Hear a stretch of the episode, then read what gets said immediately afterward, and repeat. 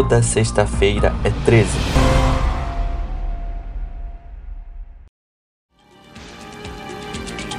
João Acácio Pereira da Costa. Quatro assassinatos. Sete tentativas de homicídio. 77 assaltos. Pena total: 351 anos de prisão.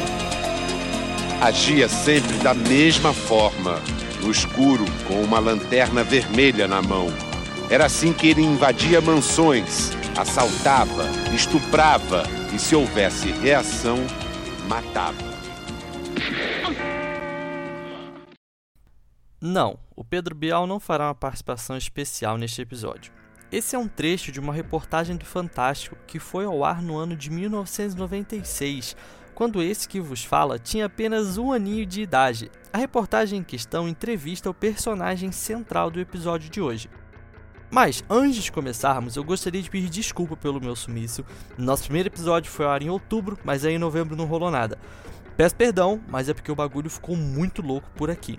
Outra coisa, lá no Instagram, arroba toda sexta-feira 13, eu soltei uma lista com os filmes de terror mais assustadores aos olhos da ciência. Como aqui a ficção e a realidade se misturam, recomendo que você dê uma conferida lá. E eu vou deixar só um spoiler aqui: o top 3 é surpreendente. E por último, mas não menos importante, quero deixar bem claro que o relato de hoje tem um único objetivo: informar. Se você, assim como eu, gosta de histórias de crimes reais, aqui é o seu lugar. No entanto, com esse podcast, não tem o objetivo de enaltecer criminosos ou então ofender alguma vítima. O objetivo, conforme eu já disse, é apenas informar. Então, ajuste-se confortavelmente em qualquer lugar por aí, apague a luz, coloque o fone de ouvido bem boladão e vem comigo.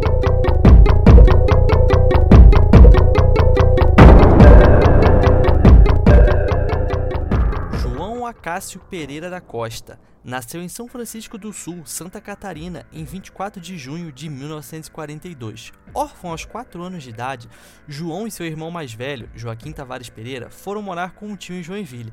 em breve, vocês vão perceber que esse tio tem um papel bem importante na história, até porque ele não era lá das melhores pessoas. Durante a adolescência, ainda em Joinville, João Acácio foi abusado por meninos mais velhos que não gostavam dele. Esse fato desencadeou sentimentos ruins no garoto, que começou a realizar pequenos furtos. Na época, a polícia de Joinville aconselhou que o mesmo tentasse tomar jeito, saísse dessa vida de furtos. Seguindo o conselho das autoridades, João tentou trabalhar em uma tinturaria, mas foi pego dando um beijo na filha do dono. Que mole, hein? Sendo assim, foi demitido.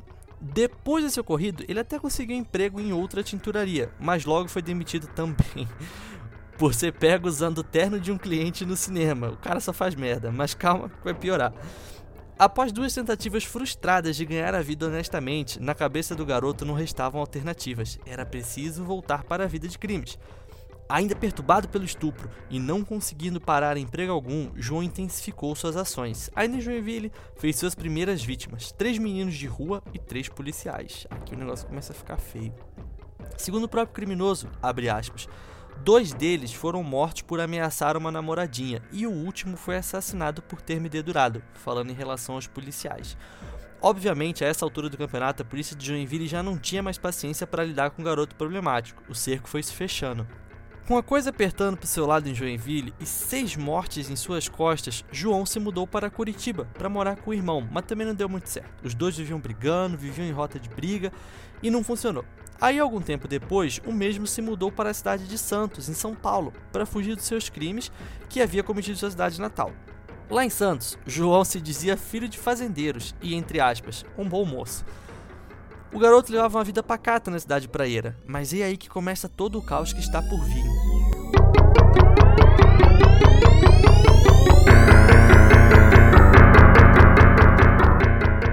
No início dos anos 1960, a cidade de São Paulo já contava com mais de 3 milhões de habitantes. E apesar dessa cabeçada toda morando lá, a média de latrocínios por ano era de apenas 40. Sim, isso mesmo, 40, 4 e 0.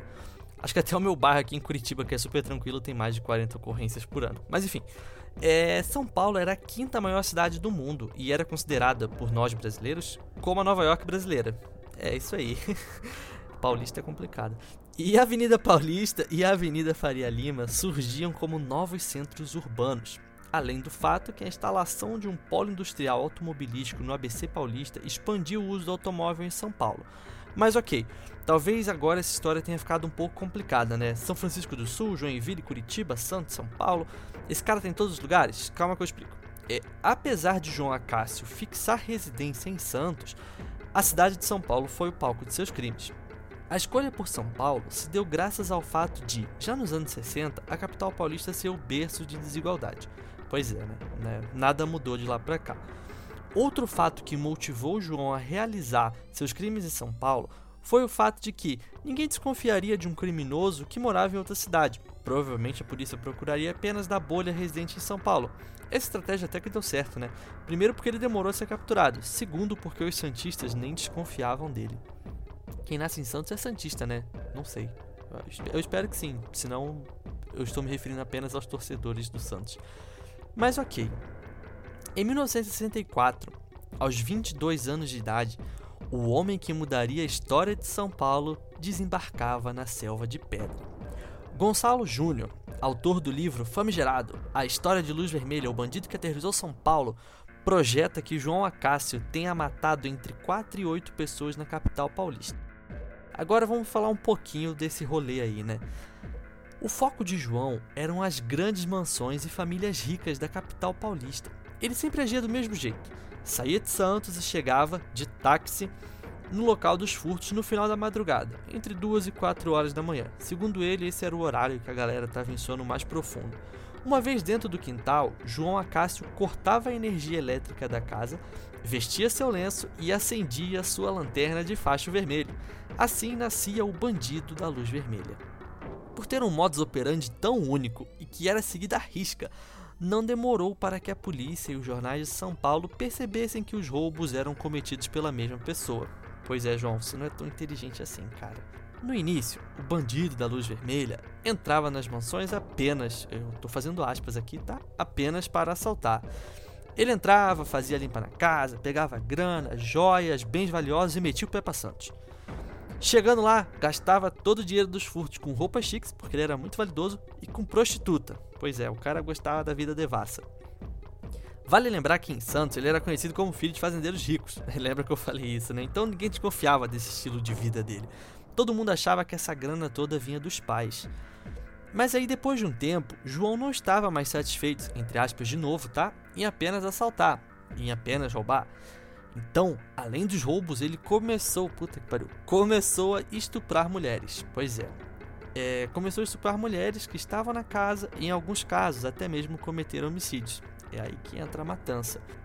Durante quase cinco anos, João seguiu esse ritual e a polícia de São Paulo ficava igual barata tonta, perdidinha, sem saber o que fazer. Não fazia ideia de quem era a pessoa por trás dos crimes. Os policiais faziam toda a investigação se baseando que o assassino morava na cidade, quando na verdade ele estava a 85 quilômetros distante dali. Segundo o Google, é a distância entre São Paulo e Santos.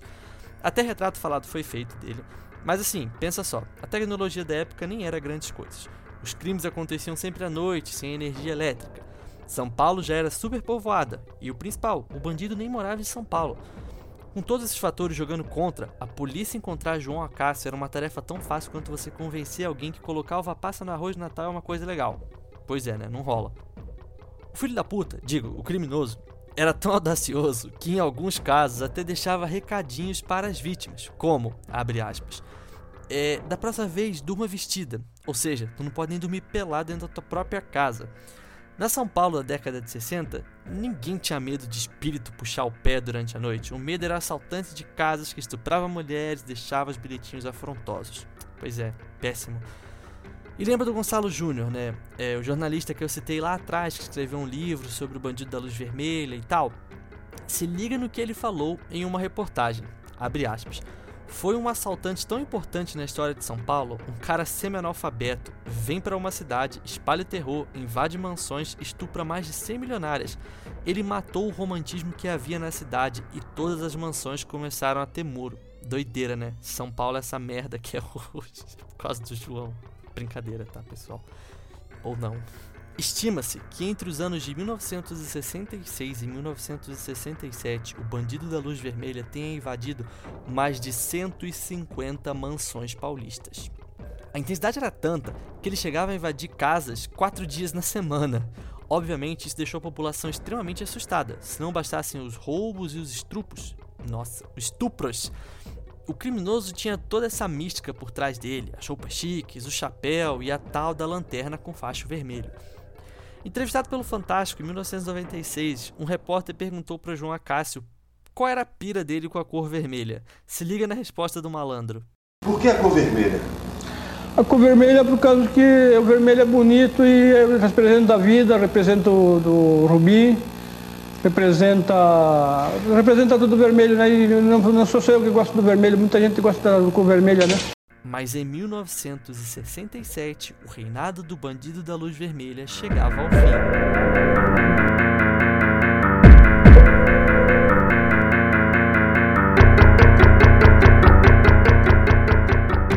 Ok, então o João chegou em 1964 na cidade de São Paulo. Agora a gente já está em 1967 e ele já nem é mais conhecido como João Acácio.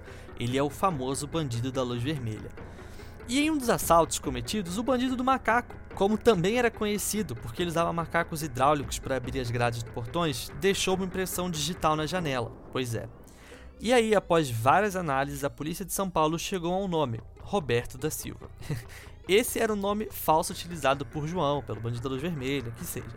Apesar do nome falso, a imagem era muito verdadeira. A polícia começou a divulgar imagens de João e ele teve que sair vazado de Santos, porque o bicho estava começando a pegar. Então, o bandido da luz vermelha veio para Curitiba, morar na casa do pai de um rapaz que ele tinha conhecido em Santos. Mas ao contrário de São Paulo, as coisas aqui em Curitiba funcionam.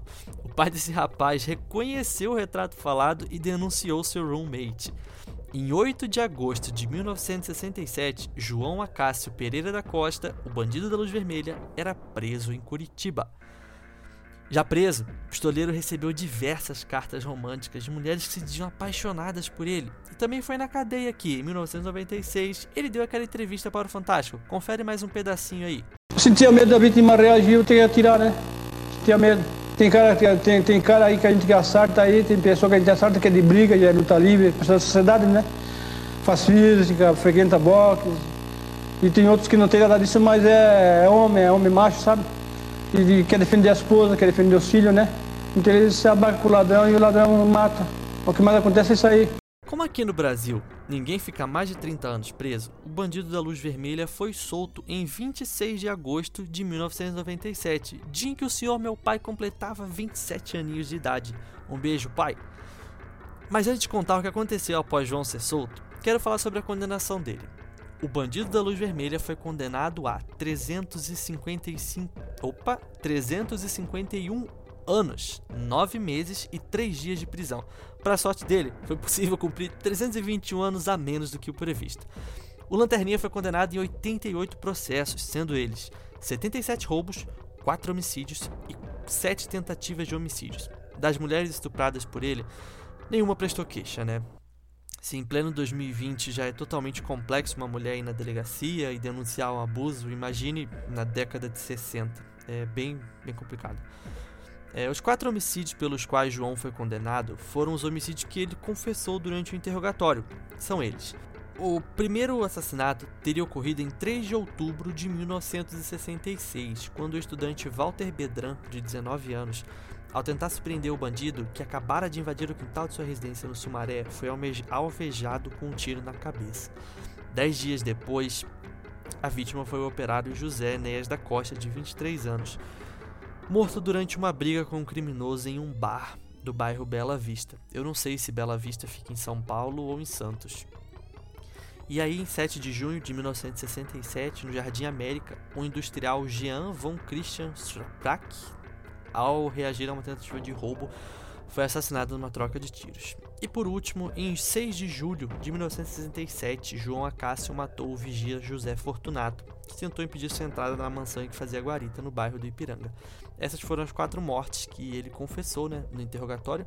É, os seis crimes cometidos lá em Joinville, por algum motivo, não entraram nessa conta. É, vale lembrar que todas as informações que envolvem esse caso são bem confusas, cada lugar fala uma coisa, enfim. Também pudera, né? É, os crimes ocorreram na distante década de 60. Mas ok, agora vamos voltar para o dia 26 de agosto de 1997. quando o maluco foi solto. Literalmente, maluco. Enquanto esteve encarcerado, João desenvolveu um quadro meio bizarro de esquizofrenia, o que deixou ele bem biruta das ideias. Fato esse, inclusive, que fez um psicólogo afirmar que o perigo que o bandido da luz vermelha oferecia para a sociedade era mínimo. Tá bom, me engana que eu gosto. Depois veio do hospital psiquiátrico, já que os seus últimos sete anos foram presos em um hospital e não na cadeia, João embarcou para a casa de seu irmão em Curitiba. Chegando lá, o negócio, de novo, não deu muito certo, porque os caras só brigam. E aí os dois, enfim, só brigavam, então João achou melhor voltar para Joinville, para a casa do tio arrombado. Lembra que eu falei, né, que esse tio era um Zé Ruela? Pois então, em uma entrevista que deu na cadeia, João Acácio disse ter, ter sofrido nas mãos de seu tio. O velho obrigava ele e o irmão a fazerem trabalhos braçais em troca de comida, além de abusar psicologicamente dos dois jovens. Inclusive, durante um período da adolescência, os rapazes acharam até melhor morar na rua do que morar com o tio. Mas enfim, sem ter muita opção, João voltou para Joinville. É, vale lembrar que a gente está em 1997, né, no ano que ele foi solto. É, não se sabe o motivo, mas ele acabou não ficando na casa do tio. Mas aí ele foi acolhido pela família de um pescador da região. Pescador esse que seria o responsável pela morte do bandido da luz vermelha. Cinco meses depois de ganhar as ruas, o doidão resolveu assediar a mulher e a mãe do homem que havia lhe dado abrigo. Pois é. E aí o irmão do pescador, sabendo disso, confrontou João. João, que num, segundo o psicólogo, né, não oferecia perigo para a sociedade, pelas palavras do psicólogo, tentou dar uma facada no irmão do pescador. E aí o pescador, vendo essa cena, é, deu um tiro na cabeça de João. É, o nome do pescador era Nelson Pisinger. Ele acabou sendo julgado um tempo depois, mas ele foi inocentado é, porque foi legítima defesa, né? Mas assim, no dia 5 de janeiro de 1998, o bandido da luz vermelha foi morto. Sabe o que é mais triste, cara? É que João Acácio de fato não estava bem da cabeça. É, em entrevistas da época, era visível como o homem estava completamente debilitado e drogado devido a uma série de remédios que ele tomava por causa da esquizofrenia. Inclusive, na semana da sua morte, o diretor do Hospital Regional de Joinville havia assinado o atestado de insanidade de João. Na semana seguinte, ele seria internado em Florianópolis. Infelizmente, esse dia nunca chegou. E eu digo infelizmente porque, apesar de um grande filho da puta, João ainda era uma pessoa. Pior ainda, uma pessoa doente, com a cabeça perdida.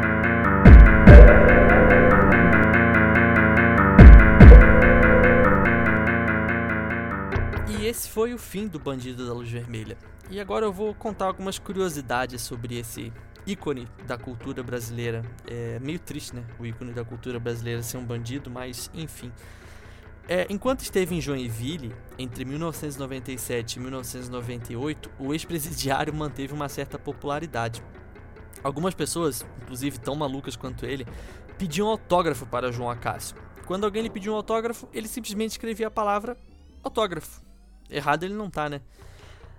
a música Rubro Zorro, do grupo Ira, que foi a abertura do terceiro álbum da banda, intitulado Psicoacústica, é inspirada na história do criminoso. Inclusive, essa música foi o fechamento do programa Linha Direta, que contava a história de João Acácio.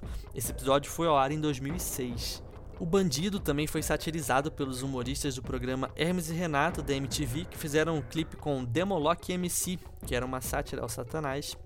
É o cantor de horrorcore Patrick Orla, para quem é do rap aí, curte ouvir um rap, é o Patrick Orla ele é o atual Mortão VMG. É, enfim, mas ele fez uma citação de sua personalidade como base para a canção O Bandido da Lupa Vermelha. Se liga num trechinho da música aí. Ha! Após 351 anos, 9 meses e 3 dias de prisão, eu tô de volta. Bandido da lupa vermelha, haha, sou Patrick, igual psicopata americano. Chamamos putas, nós transamos e filmamos. No final da noite, esquartejamos, enterramos. Enterramos seus comentários, nós cagamos e andamos. Ha! Definição de tudo aquilo que é mais asno. Nojento como duas velhas tendo Em 2019, o jornalista já citado nesse episódio, Gonçalo Júnior, lançou o livro Famigerado, A História de Luz Vermelha, o bandido que aterrorizou São Paulo. O livro foi escrito através de mais de 25 mil documentos envolvendo o bandido da luz vermelha, além de entrevista com policiais e vítimas da época. Em 2020, tá bem fresquinho essa, os rappers Kant e Nog lançaram uma música intitulada O Bandido da Luz Vermelha. Na música, os meninos falam sobre demônios que habitam em nossa cabeça. Essa música, inclusive, foi a que eu usei para dar um spoiler do episódio lá no arroba toda sexta-feira 13. Se você não segue, vai lá, segue lá.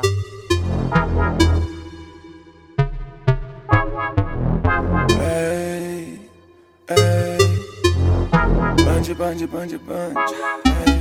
Ei, band, band, band, band. Bandido da luz vermelha, lençol vermelho igual sangue. Morte na ponta da caneta.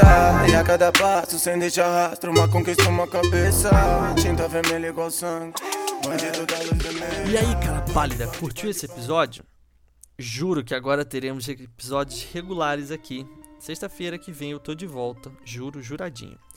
E é importante citar, tá? As fontes utilizadas para gravar esse episódio foram um vídeo da Jaqueline Guerreiro, que é bem legal, aquela entrevista do Fantástico que eu já citei algumas vezes, algumas vezes, os sites Tribuna e Aventura na História do UOL. Também ouvi o episódio número 5 do podcast Serialcast, que fala sobre o Bandido da Luz Vermelha, além, é claro, da amiga de todo mundo, né? A querida Wikipédia. Ah, e mais uma coisa, última coisa, eu juro. Se você falar no meu Instagram, arroba toda sexta-feira 13, você vai ver uma série de fotos que envolvem o bandido da luz vermelha. Algumas fotos dele, algumas fotos do jornal da época, enfim, dá um confere lá, beleza? E eu espero te ver aqui na próxima sexta-feira, às 3 horas da manhã, na Hora da Besta.